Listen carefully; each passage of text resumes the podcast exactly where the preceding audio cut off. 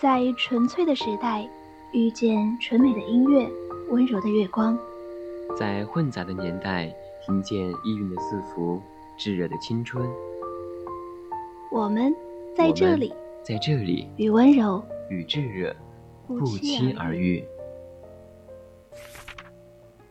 每一本书都有独特的故事，每一个故事都是心灵相通的感动。每周四晚二十点三十分到二十一点，VOC 广播电台。乐以明志，声以理性，形散神聚，月有声，月月有声。书卷多情自故人，晨昏忧乐每相亲。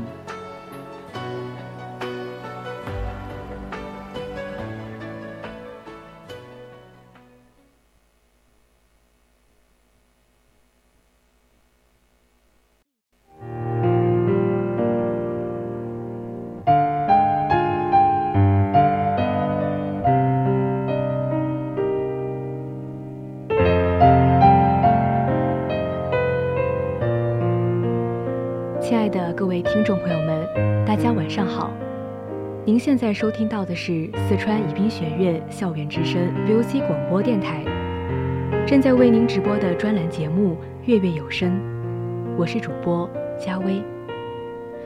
大家可以打开收音机，调频 FM 幺零零，收听到我们的 VOC 广播电台，或者打开荔枝，搜索 VOC 广播电台，直接参与到我们的节目互动中。如果你有什么话，想要和主播分享，也可以关注我们的微信公众号，搜索“青春调频”。还想获取更多精彩内容，就可以加入我们的 QQ 听友四群：二七五幺三幺二九八，或者在微博上 @VOC 广播电台私信我们。那么，今天月月有声的主题就是孤意与深情。接下来就一起欣赏张晓峰的散文吧。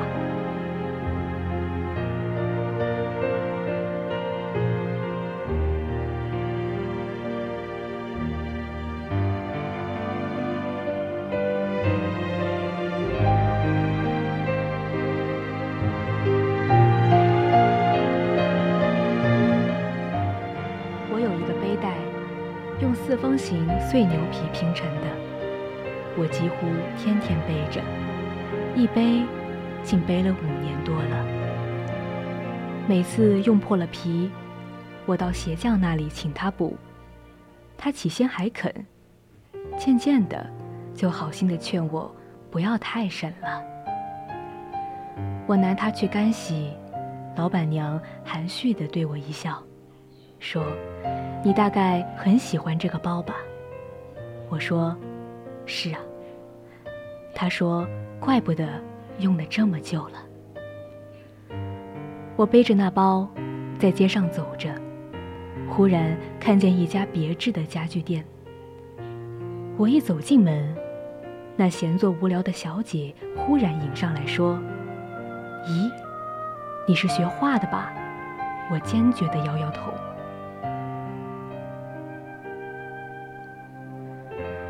不管怎么样，我舍不得丢掉它。它是我所有使用过皮包里唯一可以装得下一本词源，外加一个饭盒的。它是那么大，那么轻，那么强韧可信。在东方，囊袋常是神秘的，背带里永远自有乾坤。我每次临出门，把那装得鼓胀的旧背带往肩上一搭，心中一时竟会万感交集起来。多少钱塞进又流出，多少书放进又取出，那里面曾搁入我多少次午餐用的面包，又有多少信，多少报纸，多少学生的作业，多少名片。多少婚丧喜庆的消息，在其中驻足，而又消失。一只背带，简直是一段小型的人生。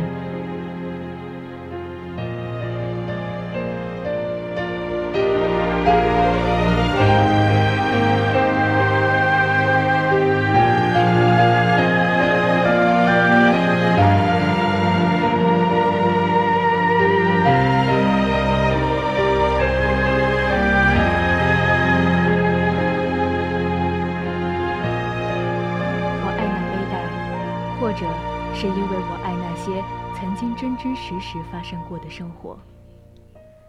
背上袋子，两手都是空的，空了的双手让你觉得自在，觉得有无数可以掌握的好东西。你可以像国画上的隐士，去策照而游；你可以像英雄擎旗而战，而背带不轻不重的在肩头，一种甜蜜的牵绊。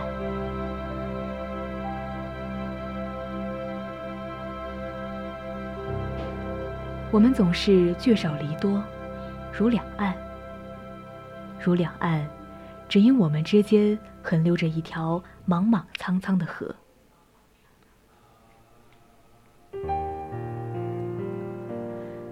我们太爱那条河，以致竟然把自己站成了岸。我向你求去，我正遇见你向我求来。以同样柔和的柳条，我们在河心相遇。我们的千丝万绪，秘密地牵起手来，在河底。只因为这世上有河，因此就必须有两岸，以及两岸的绿杨堤。我不知我们为什么只因坚持要一条河，而竟把自己处理成两岸。岁岁年年相向而绿，任地老天荒，我们合力撑住一条河。死命的呵护那千里烟波，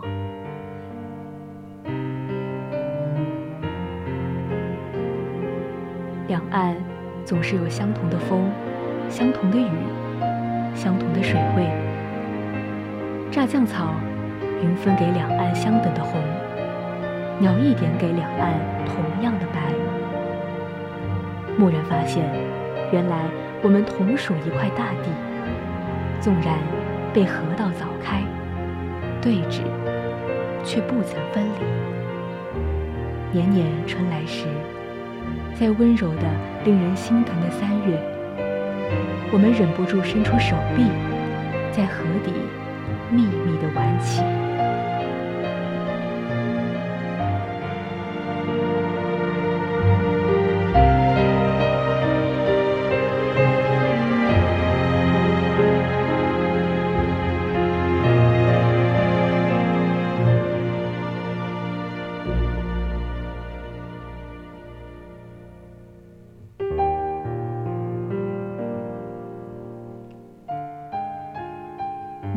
牵牛藤起伏，紫色的小浪花一直冲击到我的窗前，才猛然收拾。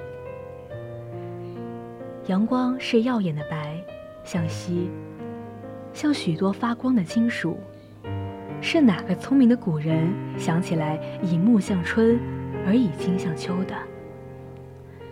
我们喜欢木的青绿，但我们怎能不轻仰金属的灿白？对了，就是这惨白，闭着眼睛也能感到的。在云里，在芦苇上，在满山的翠竹上，在满谷的长风里，这样乱扑扑地压了下来。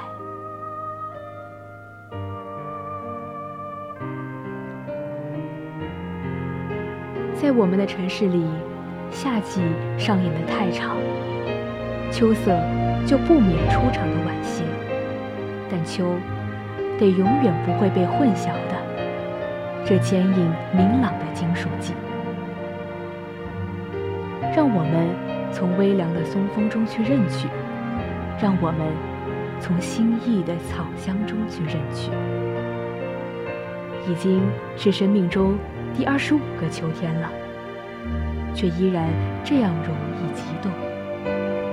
正如一个诗人说的：“依然迷信着美。”是的，到第五十个秋天来的时候，对于美，我怕是还要这样执迷的。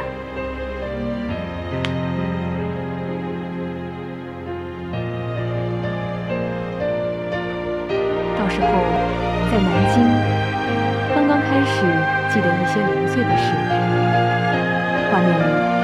出现一片美丽的郊野，我悄悄地从大人身边走开，独自坐在草地上。梧桐叶子开始簌簌地落着，把许多神秘的美感一起落进我的心里来了。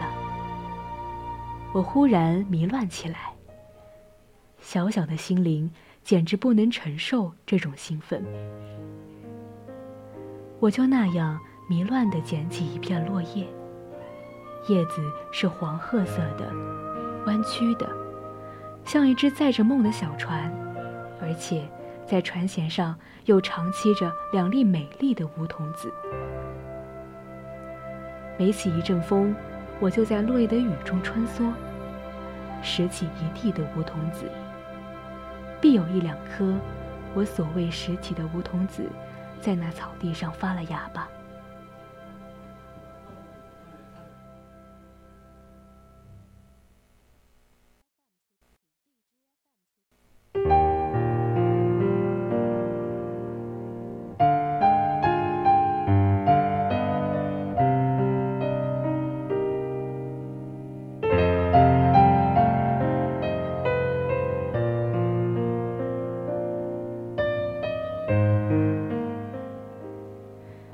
记得小阳台上黄昏，视线的近处是一列古老的城墙，在暮色和秋色的双重苍凉里，往往不知什么人加上一阵笛音的苍凉。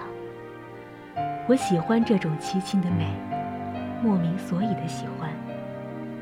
小舅舅曾带着一直走到城墙的旁边，那些斑驳的石头，满身的乱草。使我有一种说不出的感动。后来到了柳州，一城都是山，都是树。走在街上，两旁总夹着橘柚的芬芳。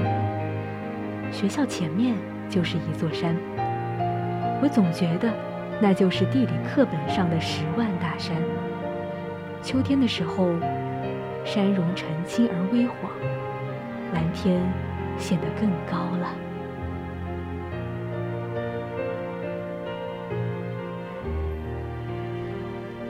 而现在，秋在我们这里的山中已经很浓很白了。偶然落一阵秋雨，薄寒袭人，雨后常常又现出冷冷的月光，不由得生出一种悲秋的情怀。你那儿呢？窗外也该换上淡淡的秋景了吧？秋天是怎样的适合故人之情，又怎样的适合莹莹亮亮的梦啊？随着风，紫色的浪花翻腾，把一山的秋凉都翻到我的心上来了。我爱这样的气候，只是我感到我爱的这样孤独。我并非不醉心春天的温柔，我并非不向往夏天的炙热。只是生命应该严肃，应该成熟，应该神圣，就像秋天所给我们的一样。然而，谁懂呢？谁知道呢？谁去欣赏深度呢？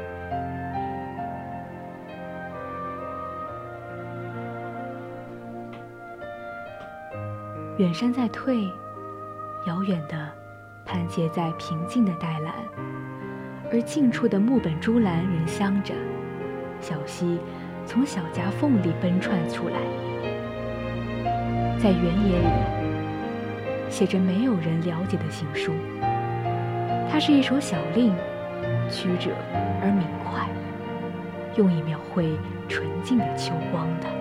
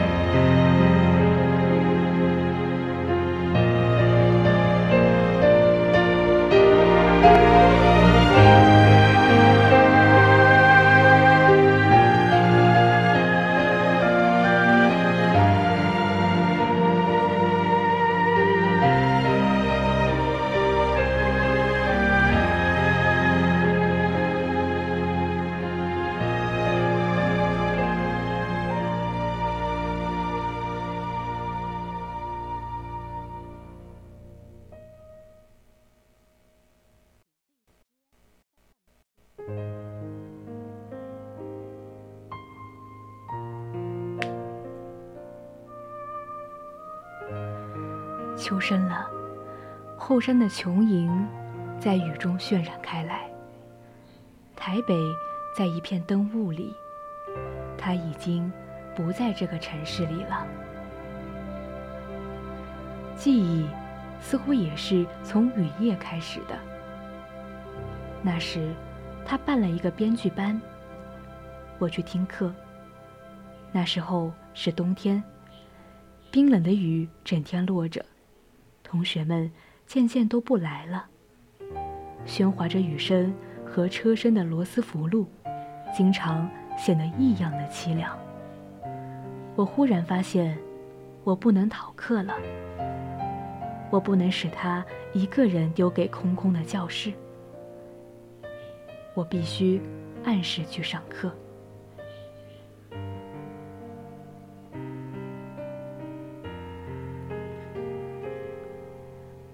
我常记得，他提着百宝杂陈的皮书，吃力地爬上三楼，坐下来尝试一阵咳嗽。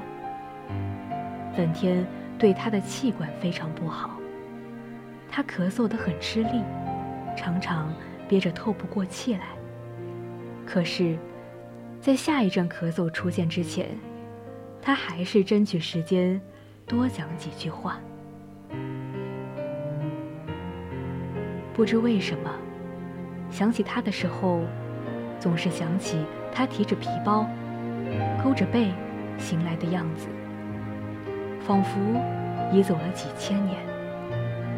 从老式的师道里走出来，从烟远的古剧场里走出来，又仿佛已走几万里地，并且涉过最荒凉的大漠，去教一个最懵懂的学生。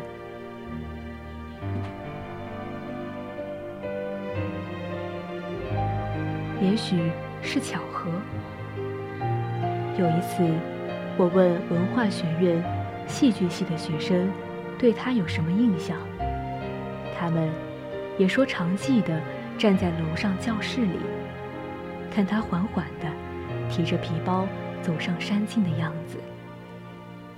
他生平不喜欢照相，但他在我们心中的形象是鲜活。那一年，他为了纪念父母，设了一个李慎之先生夫人剧本奖。他把手奖颁给了我的第一个剧本《画》。他又勉励我们务必演出。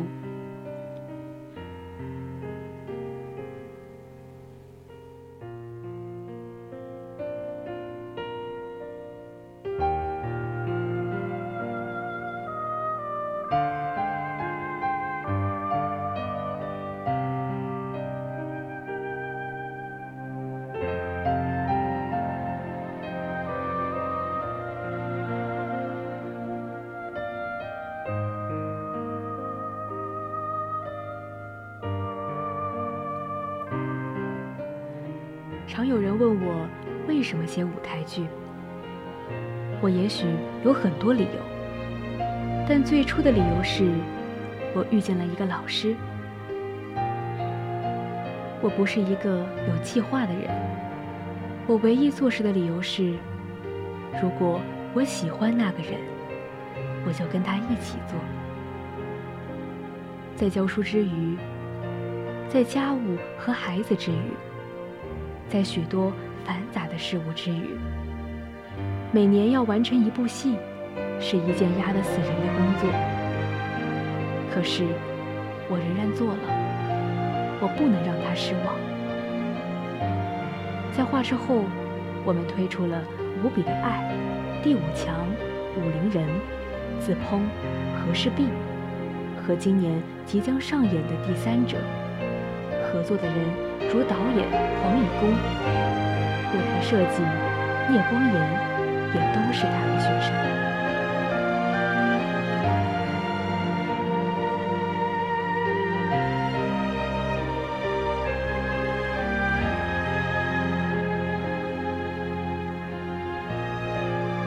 我还记得，去年八月，我写完和氏璧，半夜里。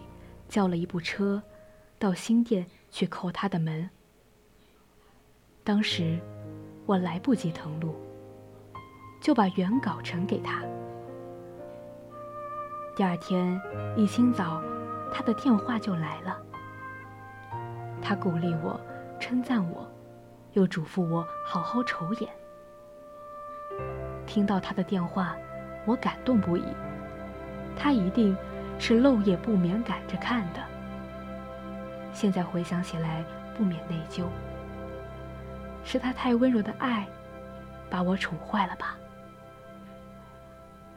为什么我兴冲冲的去半夜叩门的时候，就不曾想想他的年龄和他的身体呢？他那时候已经在病着吧？还是他活得太乐观、太积极，使我们都忘了他的年龄和身体呢？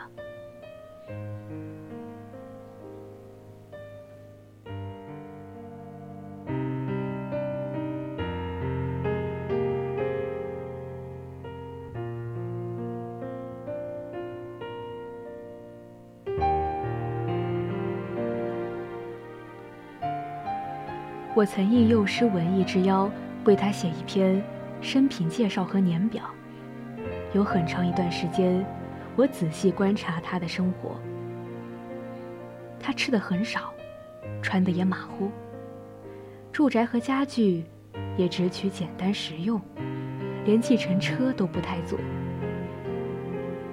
那是真的。他的独身生活过得平静、热闹。而又温暖，他喜欢一切愉悦的东西。